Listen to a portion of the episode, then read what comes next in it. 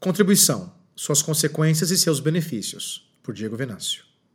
Hoje falaremos sobre a contribuição proposta no texto bíblico que se encontra na segunda carta de Paulo aos Coríntios, em especial no início do capítulo 9.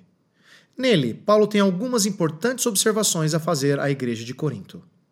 O assunto do texto é a respeito de uma oferta que a igreja de Corinto deveria levantar para socorrer a igreja da Judéia.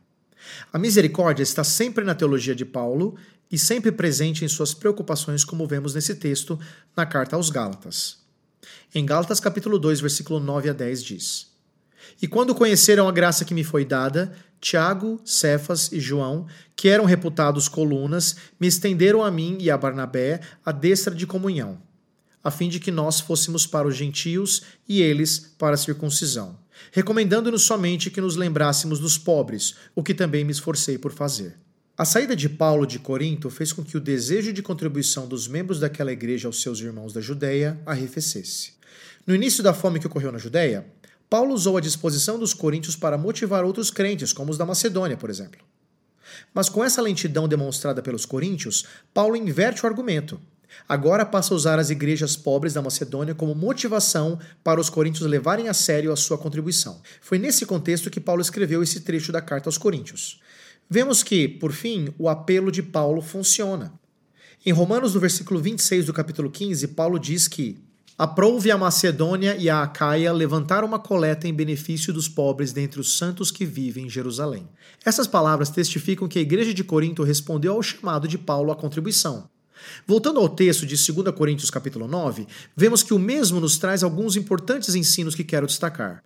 Em 2 Coríntios capítulo 9, versículos 1 e 2 diz o seguinte: Ora, quanto à assistência a favor dos santos, é desnecessário escrever-vos, porque bem reconheço a vossa presteza, da qual me glorio junto aos macedônios, dizendo que a Caia está preparada desde o ano passado e o vosso zelo tem estimulado a muitíssimos. Vemos claramente que o zelo da igreja de Corinto tem estimulado a muitíssimos. O exemplo dos coríntios motivou os macedônios. Mas com a vagareza dos coríntios, Paulo usa os macedônios para motivar os da Acaia. As Escrituras compreendem o estímulo mútuo para as boas obras. A igreja nos ensina de muitas formas, através do ensino direto da palavra, mas também através do exemplo e da vida dos irmãos. Não podemos desprezar esse meio de graça para nós. É bonito vermos irmãos que são abundantes, incansáveis na obra do Senhor, aqueles que são piedosos, zelosos, preocupados com as coisas do Senhor e com o funcionamento da sua igreja. Em Hebreus capítulo 10, versículo 24, lemos o seguinte: Consideremos-nos também uns aos outros para nos estimularmos ao amor e às boas obras. Na questão da contribuição, isso também acontece. Ver irmãos fiéis na contribuição, que doam, que ajudam os outros, nos desafia, ou pelo menos deveria nos desafiar a andar assim também. Paulo afirma que essa disposição encontrada na igreja de Corinto havia estimulado a muitíssimos. As boas ações devem ser estimuladas, e o melhor método para isso é fazendo essas boas ações. Nós aprendemos muito por constrangimento. Ficamos constrangidos quando vemos que um irmão é pródigo com os seus recursos para a causa do Senhor Deus. Assim avaliamos a disposição do nosso coração. Isso deveria nos humilhar, constranger, mas também nos levar à contribuição. Em 2 Coríntios capítulo 9, versículo 3 diz: Contudo, enviei os irmãos para que o nosso louvor a vosso respeito, neste particular, não se desminta, a fim de que, como venho dizendo, estivesseis preparados. É preciso termos intenção e ação caminhando sempre de mãos dadas. Em 2 Coríntios capítulo 8, versículos 6 e 7 diz: o que nos levou a recomendar a Tito que, como começou, assim também complete esta graça entre vós. Como, porém, em tudo manifestais superabundância, tanto na fé e na palavra como no saber, e em todo cuidado e em nosso amor para convosco, assim também abundeis nesta graça.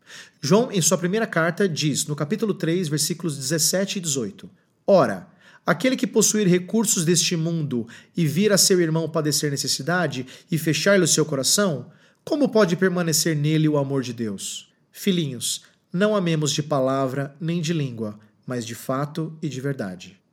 Neste mesmo caso, os próprios apóstolos deram um exemplo de contribuição com prontidão aos irmãos da Judéia. No livro de Atos, capítulo 11, versículos 29 e 30, lemos: Os discípulos, cada um conforme as suas posses, resolveram enviar socorro aos irmãos que moravam na Judéia. O que eles com efeito fizeram, enviando-os aos presbíteros por intermédio de Barnabé e de Saulo. A intenção não muda nenhuma condição. A intenção só tem valor quando nos leva a fazer algo. Paulo não queria que aquela intenção comunicada por ele fosse desmentida, mas escreve para que eles acordem e fiquem preparados. Em 2 Coríntios capítulo 9, versículo 4 diz: Para que, caso alguns macedônios forem comigo e vos encontrem desapercebidos, não fiquemos nós envergonhados, para não dizer vós, quanto a esta confiança. Paulo também se preocupa que a falta de atenção daqueles irmãos para com a oferta possa gerar constrangimento a ele. Isso porque ele é que havia falado sobre a disposição dos coríntios em contribuir. Ele também ficaria constrangido com a igreja caso eles não tivessem preparado a oferta. Paulo tinha receio de que a igreja pudesse falhar na contribuição. Por isso ele envia Tito e outros obreiros antes e depois. Porque quando ele fosse, caso alguns irmãos macedônios fossem com ele, os encontraria desapercebidos, e isso geraria muito constrangimento. Imagine a situação. Eu digo que eles são generosos e que demonstraram desejo em contribuir. Nós vamos lá buscar a contribuição deles. Ao chegar, os irmãos nem sabem exatamente do que se trata, não prepararam nada. O apóstolo poderia passar-se por mentiroso e a igreja passa por avarenta. Em 2 Coríntios capítulo 9, versículo 5 diz: Portanto, julguei conveniente recomendar aos irmãos que me precedessem entre vós e preparassem de antemão a vossa dádiva já anunciada, para que esteja pronta como expressão de generosidade e não de avareza. O fato de se deixar a oferta pronta, naquele caso, era uma demonstração de generosidade. Certa vez, ao tocarmos numa igreja, durante um final de semana, o pastor nos chamou ao final do culto no seu gabinete e nos surpreendeu. Ele começou a tirar do seu bolso notas amassadas e começou a desamassá-las na nossa frente, preparando daquele jeito a oferta que seria entregue a nós. Qual seria a sua impressão se você recebesse uma oferta naquelas condições? A impressão é de pouco caso, não é? A forma de contribuição é importante. É preciso preparar de antemão, é preciso separar como algo importante, fundamental, como primícia. De certa forma, Paulo fala sobre a metodologia na contribuição. O modo como você contribui e se dispõe a isso diz muito sobre a sua generosidade ou a sua avareza. Aquele pastor, embora tenha contribuído, talvez esteja até hoje lamentando aquele valor que foi dado com tanto custo. Então, sobre o que a sua oferta fala? Sobre a sua generosidade ou sua avareza? Conclusão. A Confissão de Fé de Westminster diz o seguinte sobre como os santos devem proceder. Abre aspas. Os santos são, pela profissão de fé, obrigados a manter santa sociedade e comunhão no culto a Deus e na realização de outros serviços espirituais que contribuam para sua mútua edificação, bem como a socorrer uns aos outros em coisas materiais, segundo, respectivamente, as suas necessidades e meios. Esta comunhão, conforme Deus oferecer ocasião, deve estender-se a todos aqueles em que qualquer lugar invocam o nome do Senhor Jesus.